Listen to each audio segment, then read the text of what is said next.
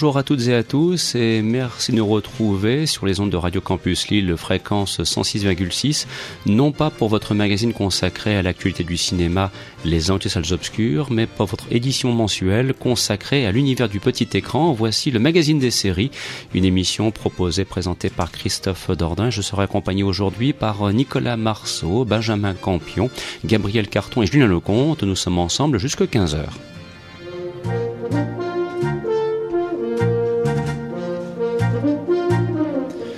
Au sommaire de cette émission, et comme à l'accoutumée, chaque fois que nous nous retrouvons, donc une fois par mois pour cette émission consacrée aux séries télévisées, tout d'abord nous intéresserons aux séries qui dominent l'actualité du moment, et il sera très largement question de Doctor Who. On essaiera de comprendre le pourquoi de l'engouement pour ce programme britannique. Et puis ensuite, dans la deuxième partie de l'émission, eh bien, nous vous proposerons un petit coup d'œil dans le rétroviseur pour nous intéresser à X-Files qui fête son 20e anniversaire.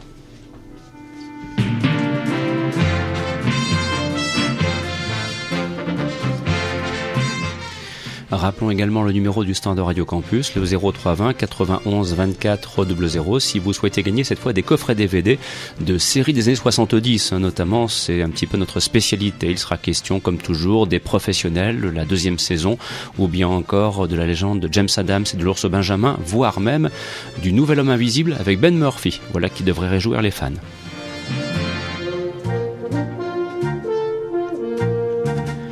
Terminons enfin en précisant que ce programme vous sera proposé en podcast sur le site le des séries.com ainsi que sur le site partenaire de cette émission et qui est consacré lui au, cinéma, le quotidien du cinéma.com. Pour l'instant, un extrait de la bande originale du film Le Saint, version cinéma réalisée par Philippe Noyce, interprété par Val Kilmer. Et c'est donc euh, une partition composée par Graham Rewell que je vous propose d'entendre dès maintenant. On se retrouve dans 5 minutes pour un premier dossier consacré à Docteur Who. Bon après-midi à l'écoute de ce programme du magazine des séries. Nous sommes ensemble jusqu'à 15h.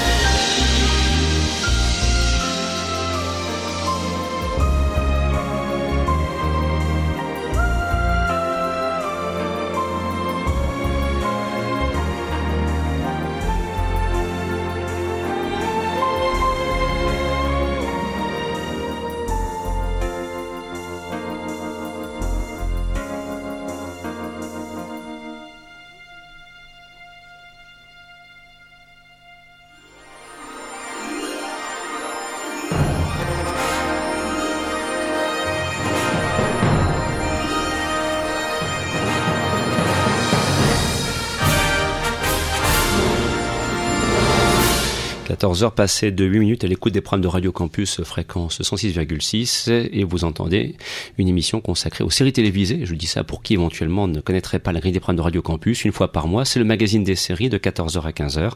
À l'instant, vous entendiez une partition musicale composée par Graham Revel pour le film de Philip Noyce réalisé en 97 avec Val Kilmer, Elizabeth Shue. C'était donc Le Saint, bon, qui n'est pas et de loin la plus brillante des adaptations de séries télévisées pour le grand écran. D'ailleurs, les réussites dans ce registre sont plutôt rares.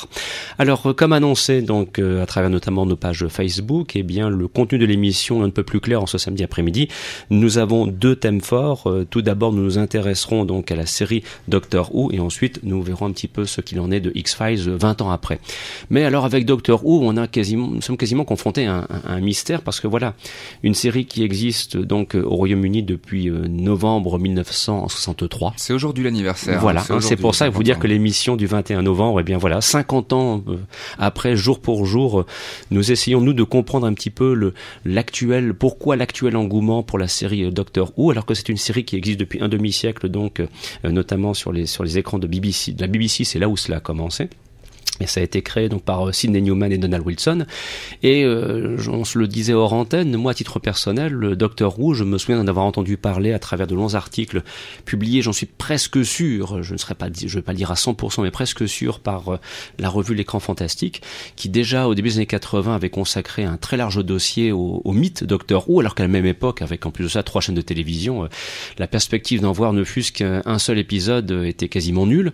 Alors Julien me précisait aussi hors antenne qu'à l'époque de temps X de sa gloire, les deux premières saisons euh, avaient été euh, achetées et donc doublées, ce qui veut dire qu'elles doivent dormir quelque part avec le doublage d'époque dans les tiroirs euh, de TF1. Et malheureusement, ça n'a pas connu de succès public. Bref, il y a un mystère. Doctor Who, pendant des décennies, a été totalement ignoré. Et puis voilà, maintenant, on ne parle que de cela. après, il y a ceux qui aiment, ceux qui aiment pas. Il y aura forcément les pour et les contre, comme d'habitude. Mais voilà, il y, a, quand même une grande curiosité, c'est d'essayer de comprendre pourquoi Doctor Who intéresse autant. Cela étant, est-ce que quelqu'un contre la table pourrait un petit peu nous, nous rappeler ce qui serait un petit peu l'intrigue de départ, l'univers de Doctor Who, comment cela a-t-il commencé, surtout quel est un petit peu le type d'histoire que cela raconte, dans un registre à mi-chemin entre fantastique et science-fiction pour un petit peu la, la situer. Qui souhaite euh, euh commencer? Peut-être Nicolas, bah, dont je te sens impatient dans, dans, de, de, le dire. Non, mais pour, pour citer la, le, la série elle-même, euh, tout a commencé avec un vieil homme euh, et, une, et une machine à remonter le temps, une vieille cabine de police. L'intérêt de cette série et sa longévité s'explique par plusieurs choses, c'est que c'est une série qui se régénère systématiquement, au sens propre, au sens figuré. C'est-à-dire chaque fois qu'un des comédiens qui interprète le docteur euh, est fatigué, veut, quitter le, show ou, ne rencontre pas d'audience, il est remplacé il est remplacé et du coup le ton de la série change systématiquement. Donc là, on en est au 11e Docteur, bientôt le 12e euh, l'année prochaine. Euh, et donc le, le, le ton change, l'esprit change. Tout donc tout a commencé donc avec ce un vieil homme. À, la base, si vous regardez les toutes premières saisons, le, personnage du Docteur tel qu'on le connaît aujourd'hui est très peu défini. Euh, c'est on, on, ne savait pas encore à l'époque que c'est un extraterrestre. C'est sous-entendu, mais il avec sa, sa nièce, sa qui, sa, sa, petite fille, pardon, euh, Suzanne, qui est, qui est d'ailleurs euh, un, un, vrai boulet dans la série. Euh, il, voilà, il avec sa, avec sa, sa, petite fille. Ils ont fui leur planète d'origine, mais on en sait, on en sait vraiment très très peu. Euh, le personnage est, est, presque relégué au second plan. À l'époque, c'était surtout ses compagnons euh, qui étaient, euh, qui étaient, qui étaient mis en valeur. C'était, le personnage a été créé d'abord pour éduquer les enfants. D'où l'intérêt à la base, c'était de, de, créer un programme qui soit à la fois éducatif et pour attirer les enfants, fallait qu'il y ait un peu de science-fiction, de manière à ce que bah, le, le, le jeune public puisse s'y retrouver. Faut qu'il ait, qu'il ait envie de, de, de, suivre les aventures de, ce docteur. Euh, la partie science-fiction au début de la série, c'est clairement ce qu'il y a de, de, moins réussi, j'ai envie de dire. Euh, c'est tout ce qu'il y a de plus kitsch, euh, pas forcément dans le meilleur sens du terme. Donc c'est les premières apparitions des Daleks, c'est quand même même si j'adore les Daleks, faut reconnaître que ça a vraiment vieilli. Depuis les années 60, l'homme a appris à domestiquer l'aspirateur, donc ça ne... Voilà, exactement. C'est des grosses poivrières avec une espèce de ventouse sur la main. Euh, les premiers Daleks sont pas forcément très effrayants à l'époque. Euh, Mais ils sont toujours pas effrayants, c'est toujours les mêmes. Ils l'ont été, non, ils l'ont été. Je, je suis pas d'accord. On en discutera peut-être après. Euh, mais, mais finalement, voilà, le Docteur, c'était ce voyageur dans le temps qui allait rencontrer euh, Néron, qui va inspirer Néron, qui Néron, il va lui donner l'idée de brûler Rome pour. euh, donc voilà, le docteur est à l'origine de, l'incendie de Rome. Euh, il, va rencontrer euh, Ulysse, il va rencontrer Achille pendant leur combat, et c'est lui qui va donner l'idée du cheval de Troie. Enfin, il y a, tout, un, goût pour donner en- envie aux enfants de, découvrir l'histoire ou la mythologie. Il y avait cet esprit-là. Ensuite, il y a eu un deuxième docteur. Le, le comédien du premier docteur, William Hartnell, était très malade. Euh, il ne pouvait pas continuer. Ça se voit d'ailleurs si vous regardez les premiers épisodes. Il oublie souvent son texte. Souvent, il se reprend. Et comme à l'époque, la pellicule coûtait très cher, il pouvait pas retourner les scènes. Donc, on le voit se tromper régulièrement dans, le, dans, les, dans les classiques. Euh, donc, du coup, ils ont dû remplacer le comédien par euh, Patrick Troughton, euh, qui est un des docteurs les plus aimés de, de- des fans. Et le grand drame de la série, c'est qu'à l'époque, BBC euh, réutilisait les bandes vidéo. Il ne- par souci d'économie, en fait, il réutilisait les bandes vidéo pour euh, pour enregistrer d'autres programmes. Donc le deuxième Docteur, c'est probablement celui qui a perdu, les, je crois que les 80% de ses épisodes. Au moins les trois quarts. Voilà, au moins. manquants, ce qui est, Euh, qui est dommage parce que c'était quand même le docteur le plus touchant. c'est un des, Ar- des- ouais, il est avait un très très côté- drôle. Un côté professoral, autoritaire que Troughton avait, euh, avait un peu balayé dans son rôle de vagabond de l'espace. Il était beaucoup plus beaucoup plus léger. Le, c'est vrai que William Hartnell n'hésitait pas à dire mais t'es vraiment une cruche ma pauvre fille. Dès, dès qu'un personnage n'était pas d'accord avec lui, il n'hésitait vraiment pas à, à, à les remettre à sa place. Donc voilà. Et mais, mais ce qui très intéressant avec ces épisodes perdus, c'est que finalement ça ça donne une idée d'à quel point les fans aiment la série. C'est-à-dire qu'à l'époque, des gens enregistraient les bandes sonores Mhm. euh, de, de, de, de l'époque et on recréé les épisodes à partir de photos de tournage de l'époque. Euh, parfois même, j'ai même retrouvé des reconstitutions, des gens ont fait des, des animations numériques, des, des, des monstres, tout ça. Et, et donc, et, et finalement, quasiment tous les épisodes maintenant existent au moins en, re- au moins en reconstitué. Et Alors, si je peux me permettre, Nicolas, il y a- Ouais. il y a une petite question. Donc, d'après ce que j'ai pu comprendre, le Docteur Who, lorsqu'il a été diffusé pour la première fois en France, donc dans le cadre de Temps X, c'était en mars 89, et on avait commencé par la quatrième saison. c'était pas la quatrième saison, c'était le quatrième Docteur. Ou le C'était quatrième, Tom- pardon, c'était pardon, Tom le, Baker le- le- aussi. le quatrième docteur, autant pour moi. Euh, mais euh, la question qui se pose ensuite, c'est pour qui souhaiterait, comme moi, par exemple, redécouvrir, puisque je suis amateur de, de vieillerie des années 60, comment faire maintenant, puisque donc tu le précisais que les bandes ont disparu pour l'époque 66-69 à 80%. D'ailleurs, à l'image aussi, la première, sé- enfin des premiers épisodes de Chapeau le mode de cuir, il est arrivé le, le même, le même souci. Où peut-on voir un petit peu ces antiquités avant de profiter pour essayer de voir un petit peu la chronologie, la continuité de, de- de la série actuelle? Alors sur Dailymotion, tu peux trouver Mhm. tous les épisodes parce qu'il y a des fans vraiment qui ont qui ont mis en ligne tous les Mhm. épisodes et il y a une communauté de fans qui s'appelle qui sont re- qui se sont regroupés sous le, le titre Doctor Who Classic France Mhm. qui sous-titrent les épisodes. Donc le- leur boulot tous les mois, ils proposent au moins un épisode en entier qui a été sous-titré et donc la Presque tous les épisodes, sauf ceux du deuxième doc- Docteur, ont presque tous été sous-titrés. Donc tu peux les trouver dans une qualité Mhm. relativement correcte, euh, avec des sous-titres vraiment qui enfin, vraiment- On voit que c'est un boulot de fan et euh, donc tu peux T'es pas obligé de commencer par le début. Je pense que commencer, quelqu'un qui voudrait découvrir Doctor Who, je lui conseillerais jamais de regarder les classiques parce que les, les, les canons télévisuels ont beaucoup changé. Mhm. C'est-à-dire qu'aujourd'hui, un épisode, c'est 45 minutes, l'intrigue est bouclée en général, ou alors c'est un épisode en deux parties, pas plus. Euh, à l'époque, les Doctor Who, c'était un épisode, une histoire qui pouvait être C'était découpée six entre épisodes de 20 minutes, 6, grosso voilà. Le, le, le record, je crois que c'est 12 pour euh, l'invasion des Daleks. C'est c'est absolument imbitable. 12 épisodes de 25 minutes, c'est trop long. Et effectivement, à l'époque, on sent parfois les, qu'il les corde. finales prenaient vraiment 5 minutes de l'épisode, donc du Mm. coup on perdait. euh, Voilà, donc c'est c'est c'est c'est quand même très lent, c'est pas le même rythme. Euh, et puis le docteur, le premier docteur, effectivement, c'est c'est un, c'est un peu dur de s'attacher à lui. rigide, Si oui. on ne le connaît pas, le personnage à la base, je pense effectivement, c'est c'est pas forcément évident. Mais mais justement, la, la série a ensuite disparu un- pendant une longue période. Le, le, le septième docteur qui, est- qui était joué par Sylvester McCoy, à l'époque, il y avait vraiment une, une baisse du budget, une baisse d'audience assez manifeste. Donc du coup, la série a été oubliée pendant un et petit moment. C'était un docteur aussi très peu attachant. Non, c'était le sixième qui était très peu attachant. C'était Colin Baker qui, euh, qui je lui était vraiment qu'à- un, à, vrai partir taré. de Peter Davison, on, on perd, euh, on, on perd à peu près euh, tout ce Bah, qui fait c'est à partir de ce moment-là que les audiences ont, décliné petit il y a- à petit. trois, il y a trois docteurs que, que je pense sont assez oubliables. Et euh, bref, donc du coup, dans les- au début des années 90, c'est les États-Unis qui ont essayé de relancer la série Mhm. avec un avec un huitième docteur qui était vraiment très bon, que c'était Paul McGann, euh, avec un téléfilm dans lequel euh, ils avaient un peu américanisé la série. hein. ça, ça, ça avait été tourné à Los Angeles et le méchant, je crois que c'était Eric Roberts qui jouait le méchant dans, Mhm. dans l'épisode. Euh, ça a pas pris, ça a pas pris. C'est c'est c'est pas c'est un peu dommage parce que le Tardis de de, de, de cet épisode-là est vraiment très beau, vraiment complètement baroque, complètement. On aurait dit une église géante, une cathédrale. C'était vraiment Et le, impressionnant. le docteur dans son look était carrément romantique. Hein. On aurait dit, euh, on aurait dit Byron dans, euh, dans Gothic. On aurait dit Gabriel Byrne dans, dans le rôle de Byron. Et malheureusement, ça n'a pas pris. C'est très dommage. Du coup, la, la série est retombée dans l'oubli.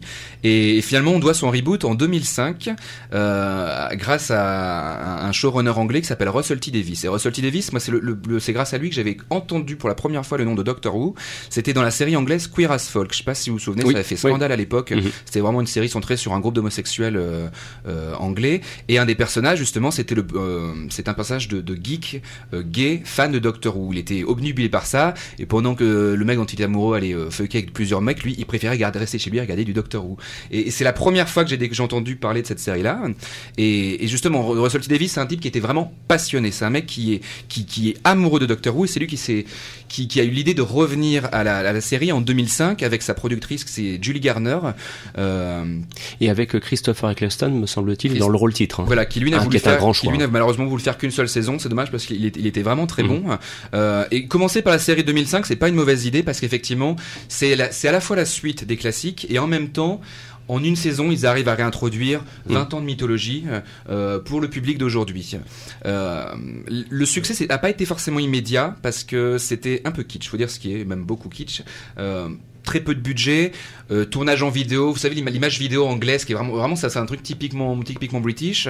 Euh, la compagne de l'époque c'était euh, Billy Piper qui en fait était un peu la Laurie la, la Laurie anglaise. Donc il y avait imaginez Laurie qui tournerait dans, une série mais comme quoi tout est possible parce qu'elle a été finalement le, le, la série partait avec beaucoup d'a priori négatifs et finalement elle a réussi à trouver sa voie en, réactualisant la série et finalement en retrouvant en, retrouvant finalement ce qui, qui est peut-être le, cœur de l'ASF, c'est-à-dire questionner notre monde contemporain à travers le, le, des projections des autres planètes, d'un futur où tout serait possible. Et le fait que justement Russell T soit homosexuel, je pense que c'est pas une mauvaise, euh, c'est pas pour rien, parce qu'effectivement il a créé une, il a créé notamment un personnage de euh, c'est une espèce de Han Solo euh, bisexuel, qui est une espèce de, de, de, de héros de l'espace, de ranger de l'espace complètement libre, qui, qui, euh, qui finalement balaye un peu les conventions morales de ce, mhm. de ce que de, ce que devrait être un couple, de ce que devrait être de ce que va être un héros. Euh, et, et, Russell T Davis a ramené la série en, la nourrissant de toute sa culture comics. Je pense par exemple à, il y a un esprit très Marvel. Le, justement le personnage de, de, de, de Jack, c'est un personnage qui ne peut pas mourir. C'est un peu le Wolverine de la série, on peut le dire.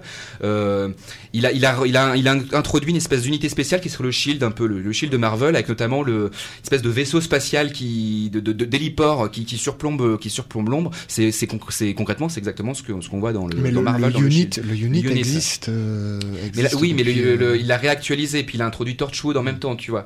Donc euh, euh, voilà, il, a vraiment créé tout ça tout en humanisant le docteur. Je crois que s'il y a bien un scénariste qui a humanisé le docteur, c'est Russell T Davis.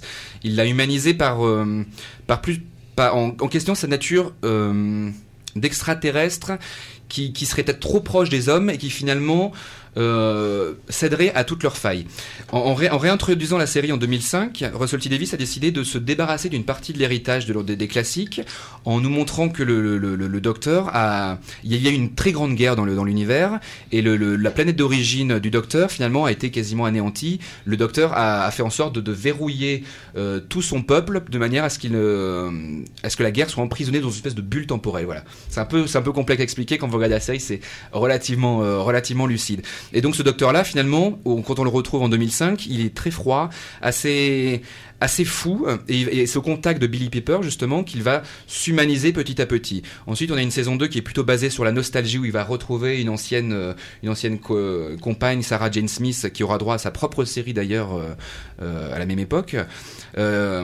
qui, qui, elle a été justement a été transformée vraiment par le par sa rencontre avec le docteur et toutes ces rencontres là dans la deuxième saison vont amener la séparation avec Rose la compagne de l'époque pour ensuite amener la série vers un, une nouvelle étape où le docteur et se retrouve face à sa part d'humanité. Il y a un épisode où il redevient humain et où en fait on comprend que s'il est, s'il est, prêt à être humain, c'est parce qu'il est peut-être trop dangereux euh, pour, euh, pour, les, pour, les, pour, les, les, pour ses compagnons et pour les races extraterrestres. Et voilà, il y a vraiment toute une réflexion. Je pense que le docteur, c'est un personnage qui, qui est mystérieux. Le titre, c'est Doctor Who. Docteur qui? On ne connaît pas son nom, on ne le saura probablement jamais et c'est pas plus mal.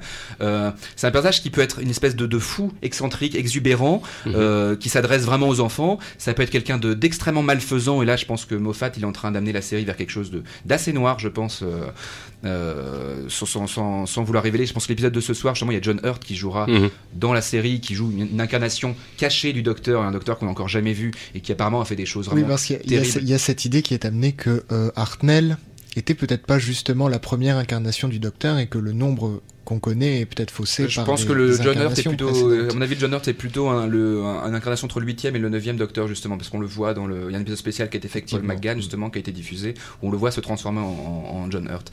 Euh, mais, mais voilà, il y a, le, le c'est une série justement qui tu t'es interrogé Julien sur pourquoi le succès de cette série c'est parce que c'est une série qui est multiple. C'est une série qui peut partir sur un hommage à, au fantastique anglais. On l'a vu cette année avec un épisode sur une, maison hantée qui était vraiment exceptionnelle où en fait les fantômes en fait sont, des le, fantôme de l'épisode est en fait un, voyageur du temps qui s'est retrouvé coincé euh, dans une bulle temporelle. En fait c'est lui qui apparaît par surimpression c'était vraiment très impressionnant. On l'a vu encore cette année avec un épisode qui s'appelait le Crimson Aurore euh, qui, était assez, prodigieux où on voyait des on voyait le dans le dans le, le dans le New Hampshire, non, dans le merde, dans le dans le dans le ah, je ne me souviens plus comment ça s'appelle.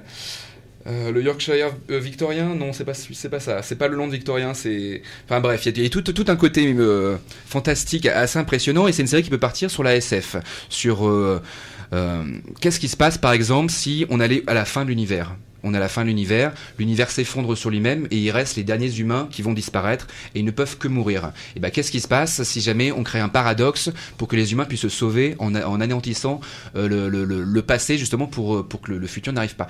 Et, Vas-y, t'as une question. Oui, euh, non, je, je, voulais un petit peu aussi permettre à, à Benjamin éventuellement d'intervenir par rapport à cela, parce que moi je me repose la question, c'est et, en t'écoutant, euh, je me rends compte effectivement de la richesse thématique du Docteur Who, mais n'y a-t-il pas aussi quand même un petit peu un effet de mode? Moi, je suis très surpris par l'engouement que suscite Docteur Who. En t'écoutant, on le comprend par la richesse des thèmes qui sont abordés, mais euh, Benjamin, est-ce qu'on n'a pas aussi un petit effet de mode quand même, quelque part? Ouais, je suis assez d'accord. C'est vrai qu'en t'écoutant en parler, moi, je trouve ça passionnant et du coup, ça me donne vraiment envie de découvrir la série et de me plonger dedans. Donc, euh, et en même temps, euh, c'est vrai que moi j'ai un, peu l'impression de, en étant un petit peu provocateur, d'une espèce d'hallucination collective. C'est-à-dire quand on parle de Doctor Who, je sais pas d'où ça vient, euh, je sais pas d'où ça sort, et puis d'un coup, euh, une espèce de hype comme ça autour de la série. Par exemple, tout à l'heure, là, je voyais sur Google, ils ont fait leur première page, l'espèce de une, sur un, jeu sur sur Doctor Who. Je dis mais waouh quoi. Là, c'est vraiment que le, phénomène est en train de prendre de l'ampleur et, bah, tu, tu, le ressens peut-être là parce que c'est l'anniversaire. C'est l'anniversaire. C'est les 50 ans aujourd'hui. Il y a un épisode spécial qui a été tourné en 3D. Il va être diffusé simultanément en France, en Angleterre, en Australie, en Allemagne. Enfin, c'est quelque chose. Finalement, que la France soit un peu réfractaire, tu, tu le ressens peut-être comme ça, parce qu'effectivement, la France n'a jamais euh, cédé, succombé à, Doctor Who. Je crois qu'à part Dorothée et Temps X, ça n'a jamais été, euh, ça n'a jamais été diffusé. Dorothée à l'époque avait, hmm. avait, aussi racheté la série. C'est ça qu'elle avait fait la chanson Docteur. Hein, c'était pour ça en fait. Hmm. C'est vrai que c'est une euh, série dont, dont finalement la, les médias français ont très peu parlé hein, pendant des années. Enfin, moi, j'ai très rarement vu de, de, de, de une de presse ou. ils n'arrivaient pas. Ils arrivaient pas. Ils à mon avis, ils n'arrivaient pas à trouver l'angle pour parler d'une série qui était déjà riche alors pour nous, euh, je pense qu'à l'époque, euh, connaître une série comme ça, il fallait une revue spécialisée. Or, quand tu es, d'accord avec moi pour, pour, pour dire qu'il y avait très peu de séries qui pouvaient s'intéresser à ça. Il y avait le programme télé qui était trop étroit pour parler d'une mythologie pareille et puis revenir surtout aux, archives et à l'historique d'une série. Et euh, en fait, il y a eu une, une diffusion quasiment euh, inexistante à la télé. Je pense que tu, parlais de la mode de Doctor Who, mais très récemment, il y a Alain Carazet qui est connu par les, les, spécialistes de série qui a fait un énorme travail pour réussir à avoir un partenariat partenariat avec France 4 pour diffuser Doctor Who sur France 4. il a été interviewé par Rafik Djoumi dans le magazine Beats sur Arte, justement, où il expliquait. Et, je pense que ça, l'engouement peut-être a été ravivé par ça, c'est que pour la première fois, Doctor Who était visible sur une chaîne de la TNT. Mhm. Benjamin Oui, non, c'est. Après, moi, c'est toujours pareil. C'est. Je me dis, bon, ok, moi le train il est en marche euh, et je suis pas rentré dedans, donc il m'a complètement échappé. Mais la série est faite de manière à ce que tu puisses prendre la série en cours justement. C'est ça qui est assez bien que chaque saison, c'est qu'à part la sixième finalement, on peut on peut commencer un début de saison sans forcément connaître. Et je pense qu'on c'est suffisamment bien fait pour que tu aies envie ensuite par toi-même de voir le, le, passé. Après, je pense que ce que, tu as dit, ce qui, est, ce qui est important, c'est que c'est une série qui est qui va un peu dans tous les sens. Ça peut être ça peut être à la fois une qualité, en même temps on peut on peut on peut penser que c'est un petit peu foutraque, enfin que ça part un petit peu dans dans plein de directions différentes. Et du, coup, c'est une série qu'on a du mal à, à aborder dans son ensemble. Est-ce que c'est de la SF Est-ce que c'est euh, C'est tout, c'est tout ça en fait. des enquêtes? Est-ce que voilà, c'est tout en même temps. Ouais. Mais justement, je pense que c'est une des raisons pour les- pour lesquelles je pense que le moi le personnage finalement me- depuis que je l'ai découvert, il me, il me fascine complètement, c'est que j'ai l'impression de voir euh, l'humanité entière par le prisme de la culture, la littérature, le cinéma, les genres, explorer tout ça à travers ce personnage qui passe son temps à courir. Il y a un côté Tintin dans Doctor Who, ce qu'on qu'on dit pas c'est que le personnage court beaucoup. C'est un personnage qui est constamment en mouvement, euh, surtout en tout cas depuis que depuis que la série a, été relancée. Euh, et je pense que Moffat, s'il a, scénarisé, s'il a été engagé par Spielberg pour écrire le Tintin, c'était pas pour rien, c'est parce qu'il y avait justement ce côté euh, dynamique dans le dans le personnage. Et Matt, Matt Smith a un côté lutin, mal- malicieux avec son nœud papillon. Il est, complètement, il est pas du tout tendance. C'est un personnage qui est pas tendance finalement, qui suit sa propre mode. Et vraiment, j'ai l'impression en regardant la série de devoir voilà, on peut passer, on peut passer de la SF, on peut passer un, on peut passer un- sur un truc policier avec justement avec le, le troisième docteur. Exemple, ne voyagez pas dans le temps. Son Tardis était bloqué sur Terre pendant trois saisons. Il est resté sur Terre. Bah, il était Euh, exilé, hein. Patrick Troughton était exilé et il a été forcé à Et la donc, régénération. Mais du coup, ça a forcé la série à se, à se modifier. La nature de la série, euh, ça a- leur a permis d'avoir des budgets un peu moins conséquents. aussi. Et, euh, et, et depuis que Moffat a repris la série, quand on regarde, finalement, il y a eu quatre saisons avec le showrunner Russell T Davis, puis il y a eu Steven Moffat, le scénariste de Sherlock, euh, qui a été engagé pour reprendre la série, et ils ont choisi lui parce que il avait scénarisé probablement les quatre meilleurs épisodes de l'ère euh, Davis. Euh, il a été primé trois fois, je crois, il a eu trois fois la récompense du meilleur épisode de série télé aux récompenses, euh, aux récompenses anglaises. Et il a fait une saison 5 qui finalement, qui peut être un début, tu peux commencer par la saison 5 si tu veux, tu comprends pas forcément tout, mais c'est une entrée possible. Et il a, il a centré la série autour de la notion de conte de fées. Il commence sa, sa saison en nous introduisant la compagne comme une petite qui rêve du docteur, qui prie le Père Noël et qui va être embarquée dans une aventure et qui va vraiment se se confronter à ses, à ses peurs d'enfant. Euh, Il y a notamment une, une séquence où elle est perdue dans une forêt, elle est obligée de marcher en ayant les yeux fermés avec des monstres de pierre qui risquent de l'attaquer, et c'est vraiment le petit chaperon rouge à ce moment-là. Euh, et il, va, il crée vraiment une réflexion sur la fascination, le, le côté merveilleux du docteur. Et le, le docteur qui est armé d'un tournevis sonique, finalement, c'est un peu une baguette magique dans la série. C'est- concrètement, c'est- la symbolique est là. Ça, et hum, t'as une question, Julien Oui, Julien, je- Vas-y. Euh, je voulais simplement savoir si on aborde la série euh, telle qu'elle est diffusée maintenant. Je crois que c'est avec euh, Matt. euh, bah, la, la Matt Smith qui te l'a fait la bah, c'est série la le fin, mois prochain. la au niveau, niveau des éditions DVD, ça se passe comment? Est-ce que ça a été correct? Est-ce que c'est des trucs à Alors ils avaient fait, ou- ils avaient fait un peu du travail de port euh, sur les, les toutes premières saisons, c'est-à-dire euh, je crois qu'au début ils ont mis que des VF et tout ça, et là ils ont, moi je les ai tous récupérés il y a pas très longtemps.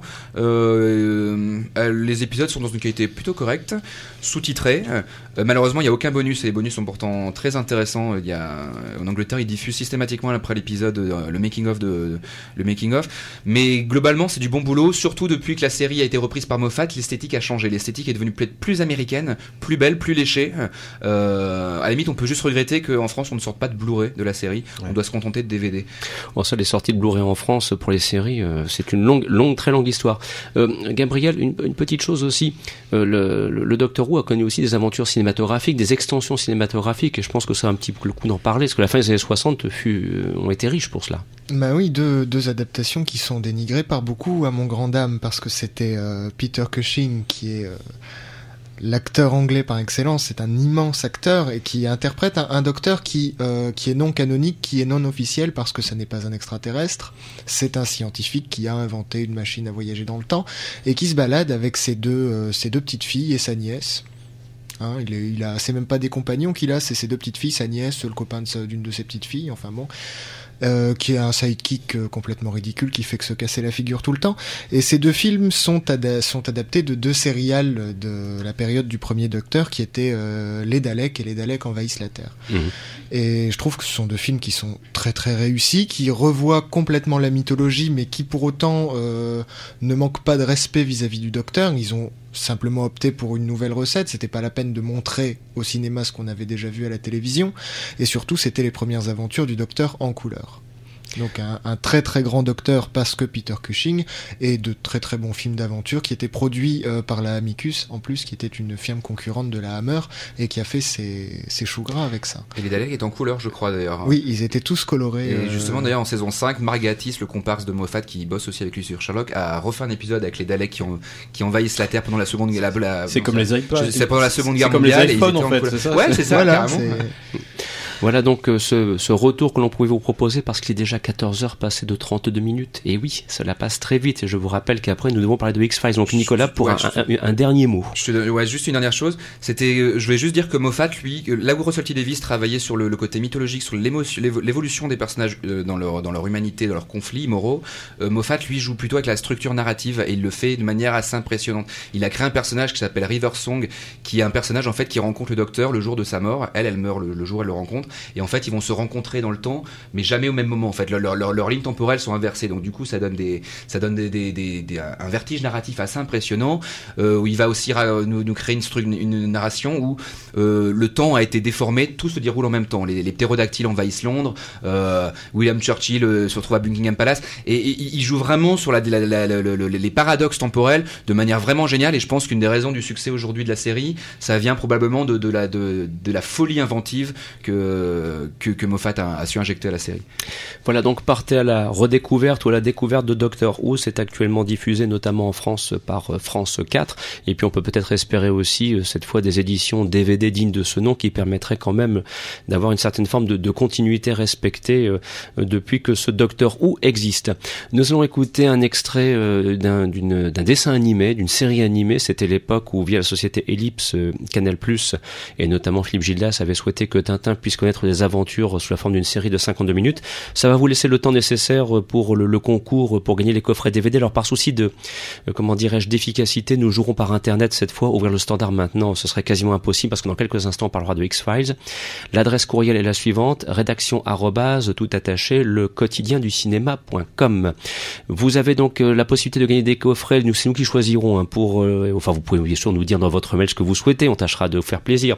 Euh, les professionnels, la saison 2, euh, la série imaginée par Brian Clemens, ou bien encore la légende de James Adams et de l'ours Benjamin. Et puis, ce qui vient de sortir euh, ici, euh, euh, en l'occurrence, le nouvel homme invisible avec Ben Murphy. Bref, euh, des produits typiques des années 60 et 70, en l'occurrence pour les trois que je viens de, citer. Voilà ce que nous vous proposons. La petite question est, toute simple. En, parlant de Docteur Who et donc de son extension cinématographique, nous avons cité le nom, d'un comédien, d'un très grand comédien anglais qui a incarné le Docteur. Donc, euh, si vous nous avez bien écouté, je pense que vous avez retenu son nom. Telle est la question. Donc, qui a incarné le Docteur Who dans les deux films qui furent produits à la années 60 Rédaction at le quotidien. Vos réponses sont attendues sur notre boîte mail et vous pouvez jouer jusque 15 heures, ce qui vous laisse largement le temps nécessaire. Pour l'instant, donc, on écoute le thème des aventures de Tintin et on se retrouve ensuite pour parler de X-Files. Bon après-midi à l'écoute du magazine des séries.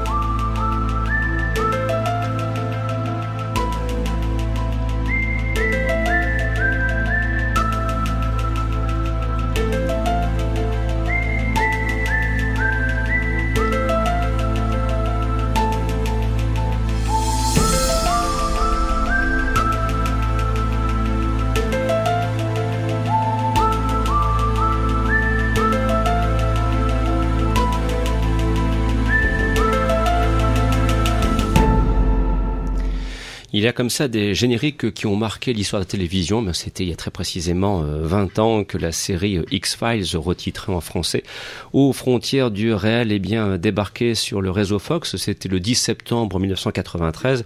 Et en France, la série fut diffusée à partir du 12 juin 1994 sur M6. Et notamment, elle a fait les, les beaux soirs, si j'ose dire, de la fameuse trilogie du samedi euh, qui a passionné plus d'un téléspectateur et d'un téléphile de cette époque. Alors, Benjamin, ben, remettons-nous dans le contexte de l'époque. Revenons donc au début des années 90 quand euh, Chris Carter euh, imagine ce duo d'enquêteurs euh, sur des enquêtes pour le moins très particulières. Alors, quelles sont un petit peu les, les, premières origines de X-Files aux frontières du, du, du, réel? Il y a d'ailleurs, à propos du titre français, il y aurait beaucoup de choses à dire sur la façon dont les traducteurs l'ont imaginé. sur la traduction, il y a beaucoup de choses à dire. The Truth is Out There, ça a été traduit par La Vérité est ailleurs, par exemple, qui est une espèce de non-sens parce que c'est plutôt la vérité là quelque part, elle est palpable. Mmh. Donc bon. Après, on peut toujours discuter sur la traduction. Euh, alors, c'est vrai que on, dit que X-Files a 20 ans, euh, mais quelque part, euh, enfin, la série s'est terminée il y a 11 ans et il y a eu les films. Enfin, il y a eu un film après. Il y a encore un projet de film. Donc, pour moi, c'est pas si loin, quoi. C'est encore, encore palpable et pour moi, c'est pas encore terminé. Mais malgré tout, c'est vrai que la série a débarqué en 93 mais euh, c'était un projet qui était en gestation depuis beaucoup plus longtemps. Euh, c'est vraiment, euh, c'est la série d'un homme et en même temps c'est la série d'énormément. Enfin, je vais pas résumer la série à une personne parce qu'évidemment une série c'est une création de d'énormément de personnes. Mais la gestation, enfin l'idée de base, c'est vraiment Chris Carter. Ça, on peut pas, on peut pas le nier. C'est quelqu'un qui était inconnu au bataillon à l'époque, Chris Carter. Euh, en, termes de télé, enfin, il n'avait pas fait grand-chose de très connu. C'était un ancien journaliste du Surfing Magazine, donc Chris Carter, si vous le connaissez un petit peu, c'est quelqu'un qui aime bien porter des, chemises hawaïennes. C'est un peu un, c'est une personnalité vraiment particulière. Euh, c'est un passionné de, science-fiction. Euh, et ça, c'est très important parce que, en fait, on est dans les années 90. La, SF, elle était un petit peu. Euh, enfin, on a parlé du Doctor, Doctor Who, mais c'est vrai qu'aux États-Unis, la, SF est un petit peu en, train de s'éteindre. J'ai envie de dire, il y, a une grande période d'anthologie. Enfin, il y a toute une culture d'anthologie aux États-Unis. Euh, The Twilight Zone, euh, Star, Trek. Euh, Star, Trek. voilà, au-delà du réel, etc. Enfin, y a, ça fait vraiment partie de la culture américaine et finalement dans les années 80 90 on était plus sur des ressucés sur des des anthologies qui revenaient et finalement il n'y avait plus vraiment d'innovation et Chris Carter a voulu finalement réinstaurer un petit peu cette cette culture là alors moi, ce que je trouve vraiment euh, très fort dans le, dans, le, dans le concept de X-Files, c'est qu'il a réussi à croiser, euh, si on prend un parallèle littéraire, il a réussi à croiser le, roman et la nouvelle. Hein. Euh, C'est-à-dire que X-Files, c'est une suite de nouvelles, c'est une anthologie, donc ce sont des épisodes indépendants, autonomes, ce qu'on appelle les loners, qui se regardent, on peut très bien prendre un épisode en cours et le regarder, donc il n'y a pas de souci à ce niveau-là. Et par contre, il a croisé ça avec le roman, donc euh, ce qu'on a appelé ensuite la mythologie, qui a pris toute une ampleur. Euh, c'est vraiment du feuilleton, quoi. Donc on croise à la fois des épisodes qui se regardent indépendamment, et puis du feuilleton qui va se suivre sur le long cours. Et un petit peu comme dans Doctor Who, il va y avoir des éléments aussi dans les épisodes indépendants qui vont, euh, voilà, ça, va, générer tout un mouvement comme ça. Et du coup. voilà, c'est cette série, enfin, je faisais le parallèle avec la littérature. On est dans cette culture américaine du pulp, c'est-à-dire des, grands auteurs euh, de SF qui ont publié euh, des nouvelles dans euh, petits magazines, c'était notamment là, dans les années 30 jusqu'aux années 50. Les pulps, c'était la grande période. vous aviez Weird, Tales, par exemple, où il y avait des grands auteurs de SF qui publiaient. Amazing Stories. Amazing Stories, voilà exactement. Pour, on a eu l'équivalent pour le pour le roman noir avec Black Mask où il y avait des grands auteurs comme comme Dashiell Hammett, comme Chandler. Enfin voilà, les grands ont commencé là-dedans. Et euh, voilà, il y a vraiment une culture du croisement entre la littérature et la fiction. Euh, dans Twilight Zone, vous avez des gens comme Richard Matheson qui ont écrit euh, Rod Serling. Enfin voilà, c'était des grands penseurs de la, de la science et de la fiction. Donc voilà, ça se rejoint vraiment dans, euh, ce, concept-là. Et du coup, euh, X-Files, c'est vraiment au départ. Euh, je parlais de l'idée d'un homme parce qu'il a vraiment, euh, Chris Carter a vraiment dû lutter pour imposer sa série, enfin pour l'installer déjà, et ça a été refusé. Il a dû batailler, euh, même ensuite pour le choix des acteurs, il a dû se battre pour, euh, pour faire passer Gillian Anderson. Euh, qui, est, qui correspondait pas du tout au, au stéréotype entre guillemets que qu'attendait le la Fox. Bah, euh, le scénario, il, il, il, a évolué à la base. À la base, Mulder était présenté comme un, un jeune qui ressemblerait à un présentateur de MTV, ouais. et euh, Scully s'était présenté comme une nana sexy et en couple. Et ils Exactement. ont coupé les scènes au montage où elle était en couple justement. Exactement. Pour, a. On, on, peut retrouver sur le DVD de la, la première saison des scènes coupées où on la voit avec son petit ami de l'époque. Et euh, effectivement, ça a été coupé. Moi, je trouve ça très intéressant. Je parlais de la, personnalité un petit peu particulière de Chris Carter. C'est quelqu'un qui est très pudique et qui refuse de glamouriser. Il a vraiment toujours refusé de parce que bon, Gillian Anderson, je veux dire, c'est une très belle, c'est une très belle femme. Enfin, elle avait quoi? Elle avait 24 ans à l'époque. C'est une belle rousse. On peut très facilement jouer euh, sur le côté diaphane, sur euh, voilà, on, on, peut très facilement la rendre sexy quoi. C'est une très belle actrice. Ah, ils l'ont fait à partir de la saison 4 hein, mais euh, c'est un peu venu ouais. Ans, ouais. Exactement. Mais au départ, c'était enfin en tout cas l'idée de Chris Carter, c'était vraiment de pas du tout la rendre glamour, de la rendre sexy. Et il a toujours enfin, il a très longtemps refusé euh, de justement, enfin le grand, un des grands euh, sujets qui a, qui a, intéressé les fans de X-Files, c'était est-ce qu'ils vont, euh, est-ce que Mulder hmm. et Scully vont euh, vont coucher ensemble. Et lui, c'est quelque chose qu'il a repoussé le plus longtemps possible parce qu'il voulait justement maintenir cette ambiguïté, cette espèce de tension sexuelle, mais il voulait pas rentrer dans le cliché MTV. Enfin, je veux dire, une série MTV aujourd'hui, dès le premier épisode, c'est fait et puis on passe, on éteint sa télé parce qu'on regarde plus la suite de la série. Mais c'était aussi un petit peu à cause du syndrome Claire de Lune qui était diffusé à la même époque il y a de ça, et, il y a qui de avait ça. connu à peu près la même évolution entre les deux personnages. Mais voilà, on a, on a, on a pour Ouais, on, on, a tendance à dire qu'effectivement il faut il faut pas que les enfin c'est un peu instauré avec X-Files avec Claire de Lune qu'il faut pas que les personnages couchent ensemble. Bon voilà après c'est un aspect qui m'intéressait pas du tout quand je suis mais voilà. mais c'est marrant parce que les fans se sont beaucoup bloqués là-dessus au fil du temps ça s'est vraiment ouais. imposé que la, la, la, au, mais je pense que les spectateurs étaient pas non plus obsédés par ça au début. quand ils ont commencé non, à coucher ensemble la main ils se sont frôlé la main dans je sais plus quel épisode de la saison 3 ou 4 et d'un seul coup ça s'est enflammé sur internet oh mon dieu. Mais mais finalement le, le, le côté érotique n'est venu vraiment et encore érotique je suis gentil on va dire la tension sexuelle existait à l'écran sans qu'elle soit écrite de toute mmh. manière. Donc ça me paraissait quand même normal qu'au bout de, de cinq saisons, on finisse quand même par sous-entendre quelque chose. Ça, Qu'il y ait une consommation. Il faut quand même qu'ils aient. Il y a un moment, il faut, faut leur écrire une vie quand même à oui, ces bien sûr. là mmh. Alors après, au niveau de. Donc Chris Carter a passé un an à, à lancer, à écrire à, et à produire le, le pilote de la série finalement ça sera enfin à cette époque-là il se rendait pas du tout compte du phénomène que ça deviendrait euh, X-Files, c'est une série qu'il a, je veux dire, il a, il a matin, midi et soir, il vivait X-Files, quoi. Après, mm. il y a eu d'autres séries qui sont venues, il y a eu Millennium, il y a eu Archfilm, il y a eu uh, The Lone Gunman. Il y a eu d'autres projets qui se sont croisés, les films, mais je veux dire, c'est, c'est, c'est, ça a été sa vie, quoi. Ça l'a bouffé complètement. Il a pas pris de, enfin, le mec, il a, et euh, il en est sorti vidé, vidé, euh, vidé complètement, au point que euh, ce n'est que aujourd'hui, en 2013, qu'on annonce son retour. Il a plusieurs projets en cours, mais il y a vraiment une période de blackout où il est complètement sorti de la sortie de la série. Et au départ, X-Files, ce qui est vraiment ce qui m'apparaît important, c'est que c'était euh, tourné à Vancouver. Alors pour des raisons de taux de change, mais après aussi parce qu'il y a eu des raisons de. Enfin, vous savez qu'on va beaucoup tourner au Canada pour des raisons de crédit d'impôt. Enfin, c'est c'est beaucoup moins cher que tourner à Los Angeles. Après, au bout de, à partir de la sixième saison, ils sont revenus à Los Angeles parce que euh, Duchovny voulait revenir. Mais bon, au départ, c'était tourné à Vancouver. Donc il y avait vraiment une séparation entre euh, euh, l'écriture, euh, la post-production euh, qui se passait, le casting qui se passait à Los Angeles, et puis le tournage qui était à Vancouver. Et donc Chris Carter était dans une espèce de bulle, il était un peu coupé de ce qui se disait autour de la série, il s'est pas vraiment tout de suite rendu compte du phénomène que c'est devenu, de l'ampleur que ça a pris. Et euh, surtout, ce, X-Files, au début, c'était vraiment une équipe très réduite. Euh, Il y avait euh, et tu vas m'aider, il y avait James euh, Wong et euh, Morgan, et Morgan. Wong, voilà, Mhm. Glenn Morgan. Il y avait euh, Kim Manners.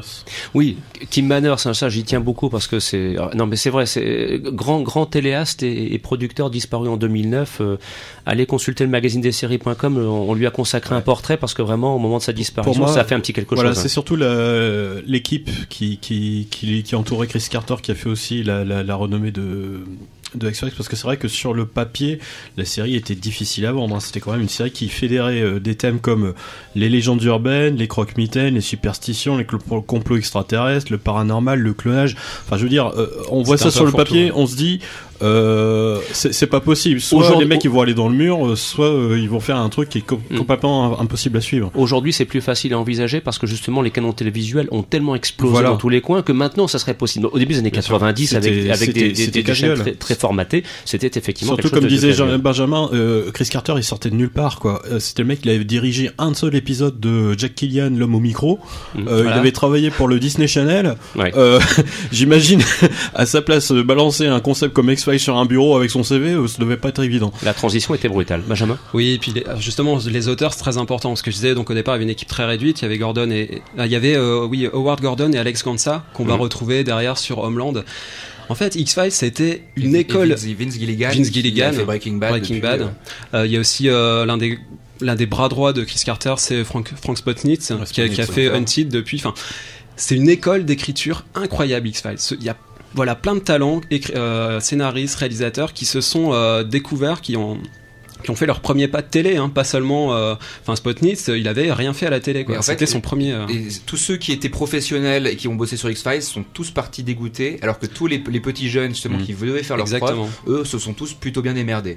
Et j'en reviens justement par rapport à ça, à la personnalité de Chris Carter.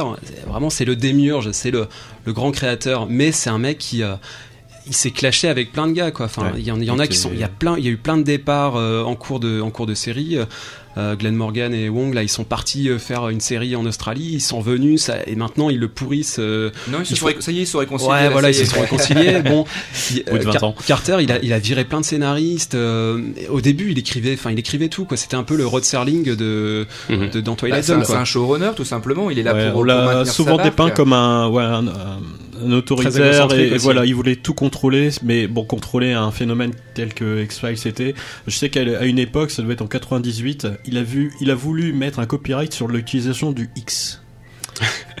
Ah, Voilà. Pour vous dire à quel point le mec voulait contrôler euh, tout ce qui se faisait autour. et- et en même temps, il voulait contrôler, mais c'est- c'est c'est quand même des aléas de tournage qui parfois ont fait des, des- des- des grands miracles de la série. Je pense notamment à la grossesse de Gillian Anderson. Mm. Fin de saison 1, elle tombe enceinte. Ça, c'est crucial. Elle a 24 ans, elle se dit Mon Dieu, c'est mon premier grand rôle, je risque de, de, de, de, de clon- plouber ma carrière. Elle a rencontré son mari sur, euh, sur le, tournage. de la Ouais. série et finalement ils ont trouvé une excellente idée qui est de on va on va l'introduire dans la mythologie la mythologie a été lancée par la grossesse de Gillian Anderson Ouais. finalement il faut cacher sa grossesse donc on va se dire qu'elle a été kidnappée on fait un épisode par magnifique où elle est dans le coma l'épisode qui a été réalisé par Chris Carter justement qui, qui, qui est absolument somptueux Euh, ils ont réussi à, à nourrir les, les, les, les impératifs de, de, de, de- de tournage pour, euh, pour enrichir la mythologie et finalement euh, ça, ça c'est ça qui a vraiment fait décoller la série en plus Alors, X-Files est une série tellement riche que, on se le disait là aussi en antenne, il faudrait des émissions et des émissions pour tout évoquer. Il y a quand même un personnage dont il faut parler. C'est l'homme à la cigarette. Il y a Ah. pas que lui, il y a Ah, pas que non, lui. mais, non, mais, lui, non, mais tu me permettras malheureusement, dans le contexte d'une émission d'une heure, de, de, de ressortir Alors, bon, ouais. les lignes de force. L'homme à la cigarette. Mais il était même pas défini ce personnage. Non, il il était- n'en alors- même pas parlé. Et je crois que l'épisode où il a dû avoir des répliques, ils étaient complètement angoissés parce qu'il Ouais. avait peur de pas y arriver. C'était une espèce de pilier de mystère drapé dans sa Mais fumée, ouais, c'est ça. euh, Justement, tu parlais de. En fait, X-Files, c'est ça, c'est une suite d'accidents, quoi. C'est des accidents heureux. C'est-à-dire que ce sont des. Et on retrouve ça aujourd'hui beaucoup dans les séries. C'est-à-dire que, ah bah tiens, t'as un acteur, il joue un petit rôle là, et puis finalement il tape dans l'œil, et puis il va prendre. Enfin, je veux dire, le Nicolas Lee qui joue au Krychek, enfin Krychek plutôt, c'est vraiment ça, quoi. C'était au départ un petit rôle pour suppléer euh, Anderson qui était pas là. Et puis au final, euh, il a pris une ampleur, il est, devenu un personnage de méchant. C'est vraiment, enfin, effectivement, il y a des accidents comme, et en même temps, l'homme à la cigarette, tu vois, j'ai l'impression qu'il enfin, il était vraiment déjà dans le pilote. Donc, il y avait quelque chose en germe dans X-Files. Pour moi, il y avait déjà cette idée, je dis pas que c'était euh, conçu dans la tête de, de Chris Carter, mais il y avait cette idée d'une conspiration, peut-être d'une mythologie. Il y avait des personnages, enfin, l'homme à la cigarette, tu le vois dans le pilote, il, il a pas une euh, ligne de dialogue, il est là dans le fond, il fume sa clope. Et vraiment, c'est moi, je, je sais pas, j'ai l'impression que je me suis replongé dans le pilote là justement pour pour cette émission de X Files.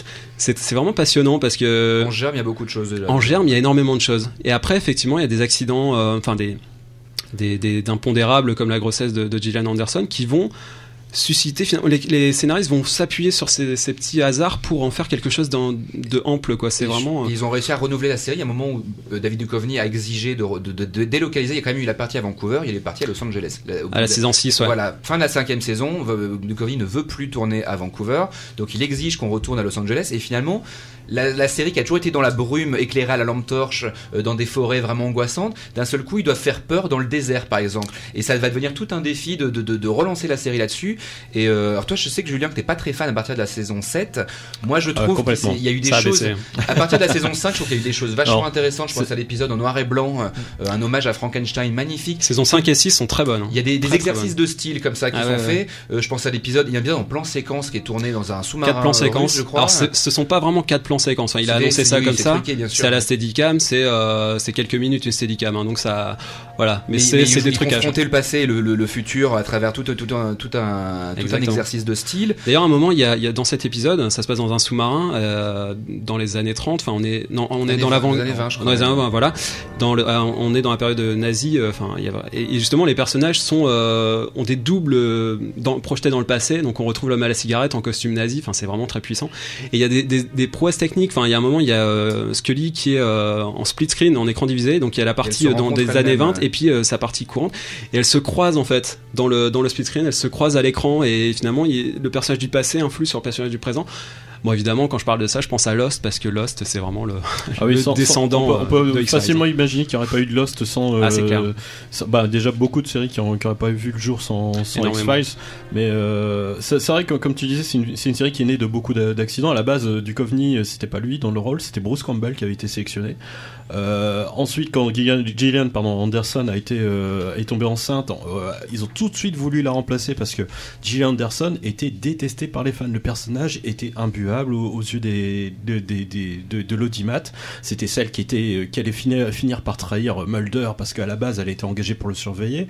Euh, elle a failli être remplacée par une grande copine de, de, qui était Jennifer Beals. Oui.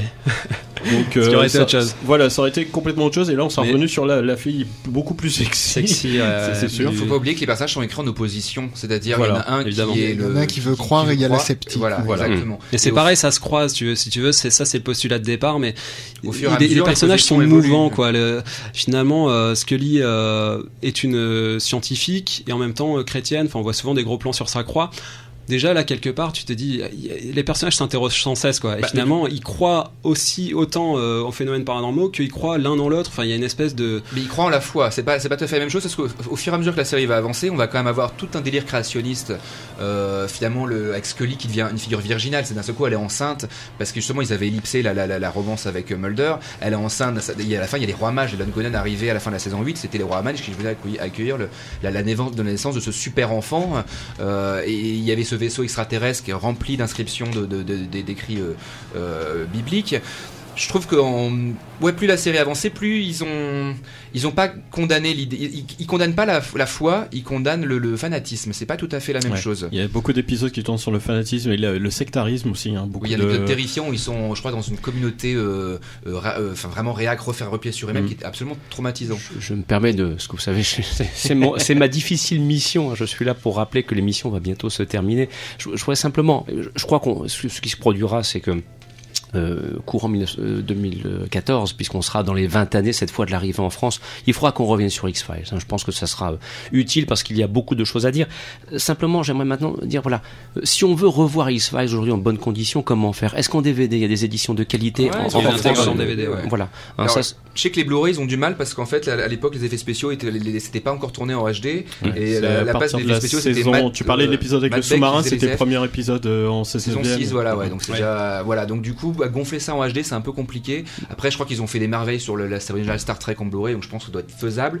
Mais en tout cas, ça prend, ça prend, ça prend du temps. Et euh, Après, pour moi, X-Files, c'est c'est une série qui se reprend euh, du début. Enfin, Ah oui. après, je suis peut-être un puriste, non, mais non, euh, non, non, non. non, je c'est pas une série qui se prend nécessaire. cours, c'est voilà. nécessaire, voilà. Le- comme on disait, tout quelque part est dans le pilote. Donc pour moi, euh, il faut recommencer par le pilote. Ça a un petit peu vieilli visuellement, mais à partir de la saison 2, ça va vraiment s'améliorer au niveau des éclairages, au Référence niveau à des Indiana décors. Jones dans le pilote, euh, cher Christophe. Oui, je- le, on chef l'avait déjà le chef Le op de le chef op de X-Files, c'était euh, John S. Bartley qui a ensuite éclairé Lost, justement, au début de la série. Nous terminons donc avec quelques notes de musique extraits composés par Mark Snow de, de- de la série et à partir de 15h vous retrouverez Dominique Jolivet pour l'émission Tous ces mots terribles.